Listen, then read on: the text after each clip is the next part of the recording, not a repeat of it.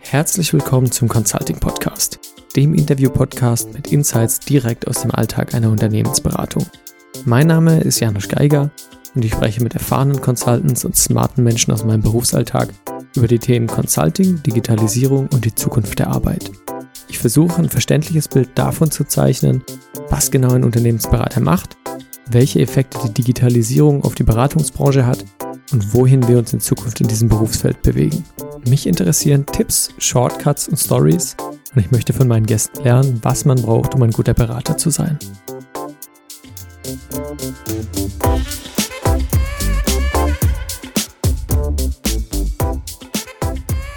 Mein heutiger Gast ist Eva Hoffmann. Eva, du bist seit fünf Jahren in der Beratung unterwegs und ja, schwerpunktmäßig habe ich dich bisher viel kennengelernt im Bereich Design Thinking oder auch Methodenentwicklung oder beziehungsweise Methoden, ja, Trainings.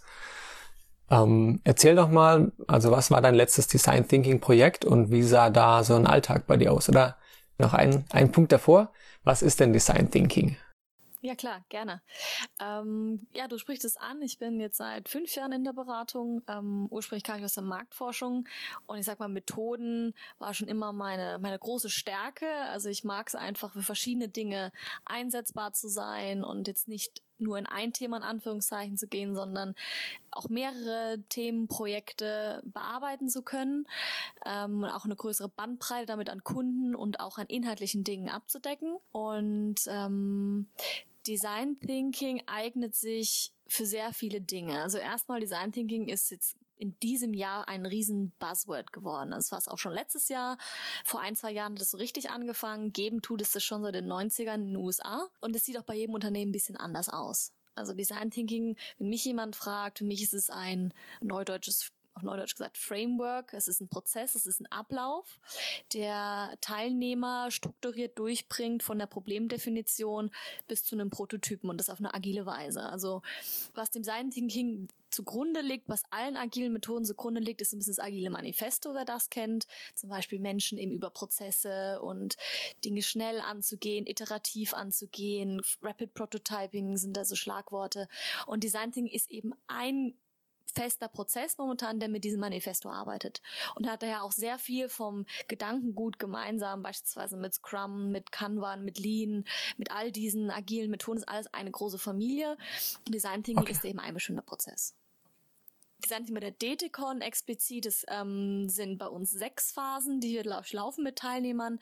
Der Hintergrund ist, Teilnehmer kommen zu mir oder zu der Community. Also wir, wir sind ja nicht nur ich, sondern ähm, es gibt insgesamt ähm, bestimmt 10, 15 Kollegen, die auch wirklich sehr erfahrene Coaches in der Anwendung sind. Mit diesen dann auch dabei bei der Auftragsklärung, für was eignet es sich überhaupt. Das heißt, auch meine Rolle. dann ist es zum Beispiel, ein Kollege kommt zu mir oder ein Kunde und sagt, ich stehe vor einer Problemstellung, die kenne ich so nicht, die ist für mich wirklich kompliziert kompliziert, schwierig zum Thema Digitalisierung zum Beispiel oder ähm, ja einfach alles, womit ich bisher so noch nicht konfrontiert war vielleicht und dann einfach mal mit jemandem drüber zu sprechen, kann man das mit Design Thinking, mit Herangehensweise lösen. Das heißt, da ist mein erster Aufsatzpunkt, so ein Gespräch zu führen, einfach mal vier Augen, eine halbe Stunde, wo man kurz vorstellt, was heißt es, was ist die Voraussetzung, dass es überhaupt funktioniert. Und da mit der Person zu diskutieren, wenn es anwendbar ist, was brauche ich dafür, wie umfangreich ist so ein eintägiger Workshop. Dann muss ich auch Kollegen natürlich für das Thema gewinnen, die den Workshop dann mit mir zum Beispiel halten, den Workshop vorbereiten, die Teilnehmer einladen, das Material dafür besorgen, ist ja ein sehr interaktives Format. Mm, und das ist alles Vorbereitung. Dann gibt's eben die Phase der Durchführung. Da ähm, man muss ungefähr rechnen, so viel Vorbereitung wie Bearbeitungszeit. Also in der Workshop ein Tag muss ich mindestens einen Tag Vorbereitung rechnen. Die Durchführung ist dann, wie gesagt, sehr, sehr interaktiv. Also es geht ja darum, eine Herausforderung zu bearbeiten, zum Beispiel, wie sieht ein äh, kundenzentriertes Produktdesign aus? Und da muss man sich auch überlegen, wie mache ich dann auch um Prototypen, wie gehe ich an die Problemstellung heran und das geht dann mal einen ganzen Tag mhm. mit den Teilnehmern und die mit User-Interviews beispielsweise. Mm, und dann auch bei der Nachbereitung ist auch nochmal entsprechend Zeit, die ich dann wiederum auch habe, investieren muss. Die Dokumentation, die Aufbereiten des Materials, die kann man aus so einem Prototypen dann also auch ein fertiges Produkt beispielsweise ja. machen. Und ich weiß nicht, inwieweit du das darfst, aber kannst du aus einem deiner letzten Projekte vielleicht mal so ein ein bisschen konkreteren Einblick geben. Was waren so die Herausforderungen oder wie lief so ein, so ein Tag ab? Mhm. Ich äh, weiß auch, dass es nicht nur ein Tag sein muss, das kann auch über mehrere genau. Tage gehen oder sogar Wochen unter Umständen. Da einfach nochmal so ein bisschen das, das Spektrum oder das Bild aufzeigen davon, wie sowas konkret aussehen kann. Ja, ein konkretes Beispiel, wenn ich jetzt natürlich nicht den Arbeit, die Firma nenne, darf ich das natürlich. Also beispielsweise ein Versicherungsunternehmen, ähm, die sich aktuell vor der Herausforderung sehen, dass sie sich ein äh, neues Intranet gestalten möchten. Hier die Herausforderung ist, sie haben eben sehr Anführungszeichen veraltetes Intranet, sehr klassische Oberfläche und möchten es komplett neu machen, nicht nur für sich, sondern auch für beteiligte Tochtergesellschaften. Das heißt, sie sehen sich da einem riesigen Nutzerkreis gegenüber, auch unterschiedlichen Teams. Darin sind ja involviert sowohl Marketing als auch die Redaktion, die die Beiträge erstellt, als auch die IT, die die Anforderungen umsetzt. Ähm, und da ist eben schon die erste Herausforderung, wie kriegt man diese Leute zusammen, die sonst ja nie zusammen wirklich in dem Projekt arbeiten. Normalerweise kippt Marketing Anforderungen in den Lasten, Lastenheft, IT schreibt daraus ein Pflichtenheft, programmiert es und legt es danach wieder vor und kriegen dann dafür Schelte, wenn es nichts geworden ist. Hm. So ist der klassische Wasserfallablauf. Aber hier, wie gesagt, wollte der Versicherungs-, das Versicherungsunternehmen bereit, mit uns gemeinsam, als mit DTCon, einen Versuch für sie zu wagen. Also sie sind mit agilen Methoden überhaupt nicht vertraut gewesen, hatten also bisher weder zum Beispiel Scrum im Einsatz noch andere agile Vorgehensweisen und haben sich da auf das Experiment eingelassen. Und die erste Aufgabe war dafür auch erstmal Überzeugungsarbeit zu leisten, weil daran, wo die meisten Kunden oder ja, Teilnehmer zu knabbern haben, ist, dass nicht feststeht zu Beginn, was am Ende rauskommt. Mhm. Das ist, sage ich mal, ein Risiko, auf das sich viele nicht einlassen können und auch auf den Umstand, dass ich sage, der, der erste Workshop in dem Fall drehte sich tatsächlich nur um die Problemdefinition. Und dann sieht man sich auch jede Menge Fragezeichen gegenüber in den Augen, wie wir reden heute über kein Ergebnis. Nein, wir reden nur über das Problem und zwar den ganzen Tag. Und dann wundern sich einfach auch diese Teilnehmer, wie kann man denn den ganzen Tag über ein Problem reden? Das Problem ist doch klar, wir brauchen ein Intranet. Ja, aber wie vielschichtig das Problem ist, das wird einem dann eben auch erst deutlich in so einem Workshop. Das ist dann auch die Herausforderung. Also jemandem, der mich überhaupt nicht kennt, meine Arbeitsweise nicht kennt, dem mir aber Geld gibt dafür, dass ich ihm helfe, über zu überzeugen und sein Vertrauen zu gewinnen, noch bevor ich inhaltlich das erste Mal mit ihm zusammengearbeitet habe. Und ich glaube, das ist eben wichtig, auch realistische Dinge in Anführungszeichen hier zu verkaufen. Also auch direkt zu sagen, ähm, mit Risiken und Nebenwirkungen. Also ich, ich sehe mich da auch wie ein Arzt. Ich kann, ich erkenne die Symptome, ich schlage eine Behandlungsweise vor, aber natürlich kann ich ihm nicht garantieren, dass das auch perfekt anschlägt. Und dieses, dieses Gespräch auch offen anzusprechen, aber ihm dann trotzdem nicht die ähm, sag ich mal, die Motivation für das Thema zu, ne zu nehmen, sondern ihm das Vertrauen zu geben, das läuft. Du kannst auf mich vertrauen, auch wenn er keine Erfahrung in Zusammenarbeit mit mir hat. Das ist da schon die größte Herausforderung, gerade bei solchen agilen Methoden, gerade in Unternehmen, die sehr traditionell arbeiten, so Versicherungsunternehmen.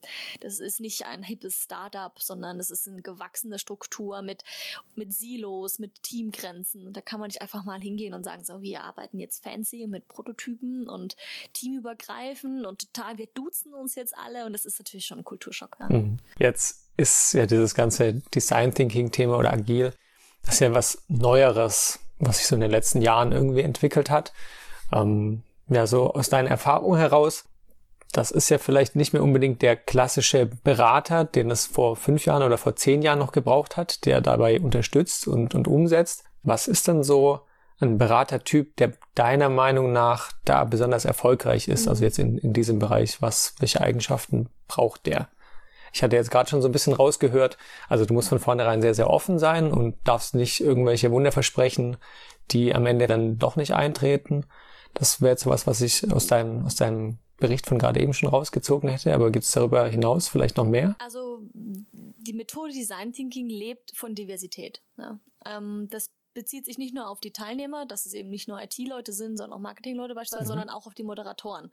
Ähm, auch hier braucht man jede Qualität. Man braucht den einen Seite eine gewisse Art von jemand, der perfektionistisch ist, der super in Dokumentation ist, der die Methoden sauber vorbereitet. Wir arbeiten mit verschiedenen Tools mhm. und Templates. Aber es braucht dann auch jemand, der den Esprit und die Begeisterung mit reinbringt, aber der braucht auch ein Pendant, was seine Schwächen wieder ausgleicht. Also es würde, ich würde sagen, es gibt niemanden, der es nicht tun könnte. Ja? Also ich würde jetzt nicht sagen, dass jemand, der eher introvertiert ist, kein guter Design-Thinker wäre. Im Gegenteil, er bringt andere Qualitäten mit, muss aber wahrscheinlich an anderen Schwächen arbeiten als der extrovertierte Power-Moderator, der vorne steht. Es braucht aber schon beides. Also Design Thinking ist eine ernstzunehmende Methode und deshalb bin ich davon überzeugt, dass auch jeder das lernen kann, der eine Affinität dazu hat. Wer natürlich sagt, ich möchte auf keinen Fall vorne stehen, ich möchte nicht so disponiert sein, den mag es dann wirklich gar nicht sein. Der ist dann im klassischen Projektmanagement vielleicht wirklich besser aufgehoben. Aber prinzipiell würde ich sagen, da kann sich jeder hineinentwickeln. Der eine braucht vielleicht ein bisschen mehr Übung als der andere, aber der bringt dann, wie gesagt, doch andere Qualitäten mit. Der braucht dann einfach einen guten Coach, der ihn dann vielleicht ein bisschen in der Hand nimmt am Anfang und sagt, mach das jetzt einfach mal, das machen wir zusammen, ich bin hier mit dabei, ich kann da mit reinspringen und du kannst eigentlich gar nichts falsch machen. Mhm. Einfach weil es auch von dem Format her so ist, dass das ist ja das Besondere, deshalb kommt ja auch jeder meistens so gut rein, dass man ja selber inhaltlich nicht verantwortlich ist, sondern man, das ist für mich ja auch die Zukunft der, der, des Teamleitens allgemein, des Leaderships, dass man eher Teams enabled, dass man eher dafür sorgt, dass die alles haben, was sie brauchen, um zu arbeiten, den Rücken frei zu haben, jemanden, der der vermittelt. Ähm, und von daher, sage ich mal, ist es ein Vorteil, wenn man ein gewisses Kümmerergehen hat, weil es geht ja vor allem darum, dem Team die, die mal die, die Hindernisse aus dem Weg zu räumen, dem Team die richtige Arbeitsumgebung zu geben.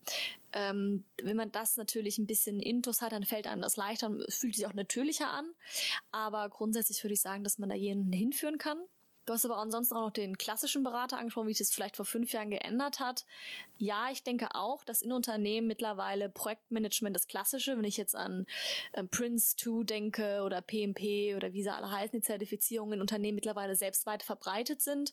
Die Strukturen sind da. Es gibt ja wirklich nach Prince 2 organisierte Unternehmen. Die brauchen dann vielleicht nicht nochmal den hundertsten Berater, der klassische Lastenpflichtenhefte schreiben kann. Aber für mich gehört es trotzdem zum Handwerkszeug dazu. Also ich kann eben nur dann entscheiden, ob es Design Thinking oder klassisches Projektmanagement Sinn macht, zum Beispiel, wenn ich beides auch wirklich kenne. Mhm. Deshalb ist meine Empfehlung schon immer, dass ähm, man sich beidem ausreichend widmen sollte, weil ich sag mal, der Großteil ist natürlich immer noch klassisches Projektmanagement, Projekterfahrung aller, aller Art, aber eben nicht nur. Mhm. Jetzt habe ich dich ja sehr viel im Bereich so Trainings, Methoden, Kompetenzen, Berater-Tools kennengelernt. Würdest du mal so ein bisschen erklären, wie du dazu gekommen bist und wie das insgesamt innerhalb, also bei uns bei der DTCon gehandhabt wird und was du da so, so machst? Wie bin ich dazu gekommen?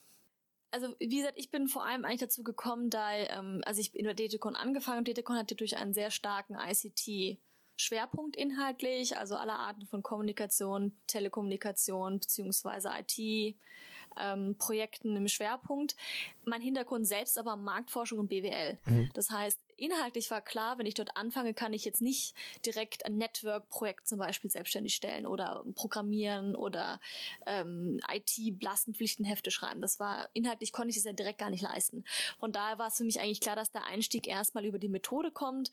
Also zum Beispiel habe ich mich dann eben sehr früh zertifizieren lassen in verschiedenen Projektmanagement-Ansätzen, war eher erst in einer Projektmanagement, Projektmanagement-Office-Rolle und daraus hat sich das eigentlich entwickelt, dass ich da Stärken habe, ähm, habe, die vielleicht anderen Kollegen helfen, die einen sehr starken inhaltlichen Fokus haben. Mhm. Also auch hier hat sich für mich eben sehr früh gezeigt, was ich besonders gut kann, ist eben das Stakeholder-Management, ist ähm, vor allem die Mediation, ähm, ist vor allem das Strukturelle reinzubringen, damit andere wiederum gut arbeiten können oder wirklich gut dann glänzen können auch. Ja. Und von da war das für mich dann ganz klar, dass ich dann vor allem in die Richtung gehe.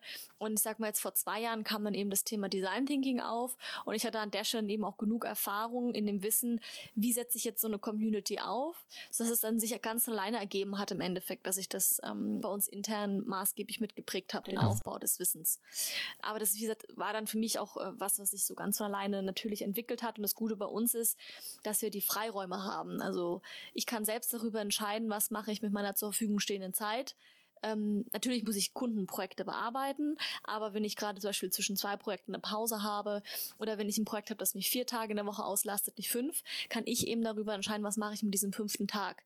Dann gibt es äh, keinen, der mir Vorschriften macht, du musst jetzt das und das tun, sondern wenn ich mich dazu entscheide, ähm, ich möchte dieses Thema voranbringen, ich finde zwei, drei Mitstreiter und wir konzipieren da jetzt ein Training dazu und machen einfach mal Kundenworkshops oder verkaufen sowas nach außen, dann kann ich das tun.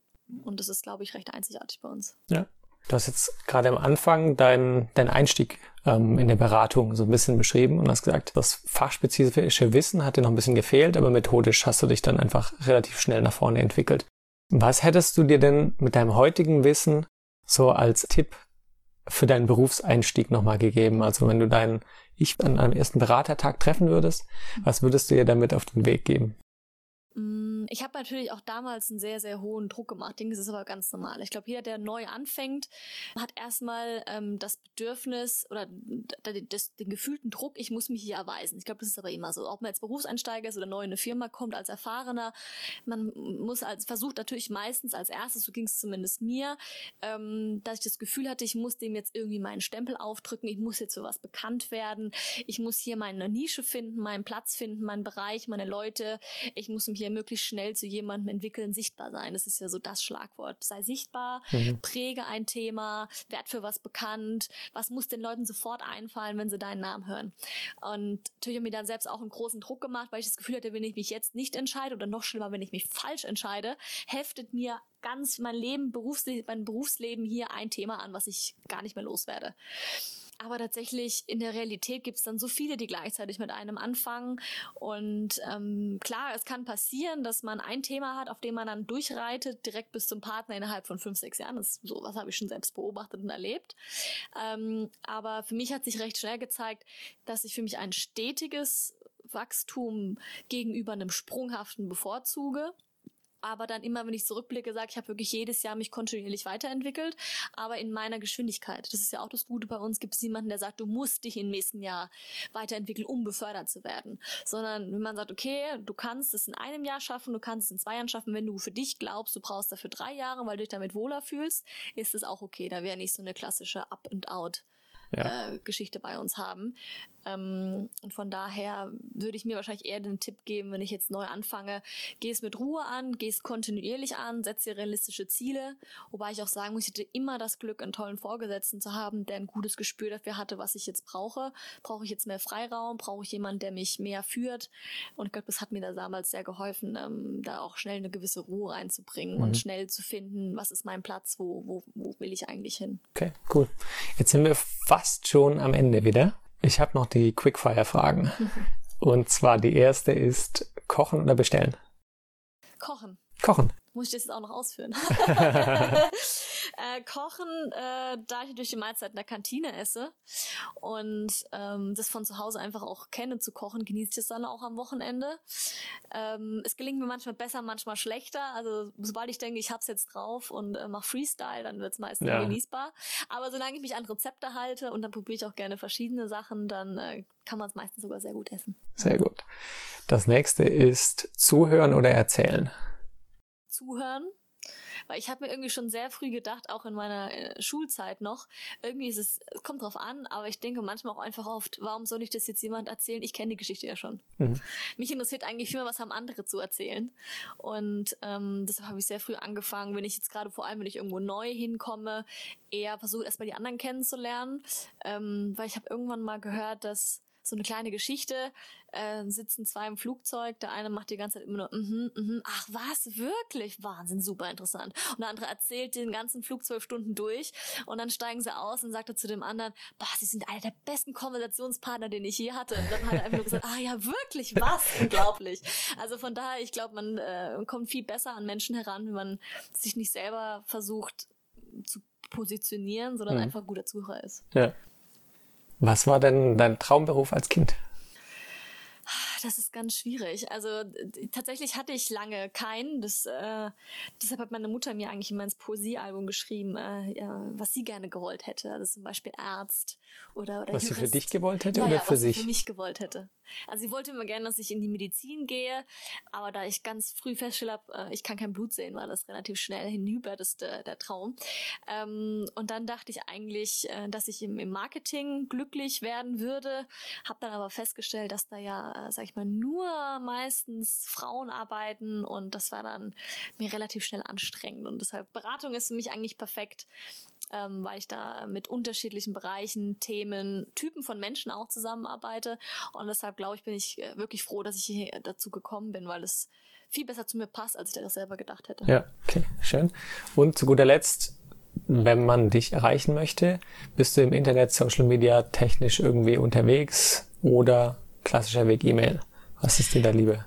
Ähm, also prinzipiell bin ich auch im privaten Umfeld sehr, sehr dünn unterwegs, was Social Media betrifft. Ich habe beispielsweise auch kein WhatsApp nicht, weil ich das nicht könnte, sondern weil mich das einfach privat sehr stresst. Also ich habe äh, mich daher sehr früh dazu ganz bewusst entschieden, einfach auch um den Stresslevel für mich niedrig zu halten, weil der Beruf für mich schon viel Verbindlichkeiten mit sich bringt, dass ich, äh, ich bin ein großer Freund von Anrufen, also von Telefonieren. Das mag banal klingen. Ich habe zum Beispiel auch mal ein Webinar gemacht für eine, eine für eine Universität, für Careerloft.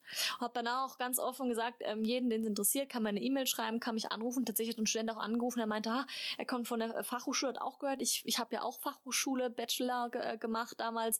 Ob das von Nachteil ist, ob er seinen Master an der Uni machen, würde sich einfach freuen, sich mal mit jemandem darüber auszutauschen. Und ich finde, es geht viel besser sowas am Telefon, als wenn ich jetzt mit ihm zwei Stunden lang hin und her gewhatsappt hätte. Und deshalb also ich bin ein großer Fan von E-Mail, gerne dann auch schnell ein Telefonie, ein Telefonat auszumachen. Ähm, ich will auch Leute einfach kennenlernen, ihre Stimme hören, einen anderen Eindruck von denen kriegen, als wenn ich sie nur virtuell sehe. Und ich glaube, man wählt auch seine Worte viel bedachter, wenn man mit jemandem spricht, als wenn man schreibt. Ja, deshalb, je persönlicher der Kontakt, umso besser. Okay, prima. Dann vielen Dank für das Gespräch und für deine Geschichten und dafür, dass du dir die Zeit genommen hast. Gerne. Das war's schon wieder mit dieser Folge vom Consulting Podcast. Ich hoffe, ihr konntet was daraus mitnehmen. Und wenn es euch gefallen hat, dann würde ich mich freuen, wenn ihr eine Bewertung da lasst oder den Podcast auf iTunes abonniert. Wenn ihr außerdem Fragen an mich habt, dann schreibt mir doch einfach eine Nachricht auf LinkedIn und ich antworte dann so schnell ich kann. Bis zum nächsten Mal. Ciao.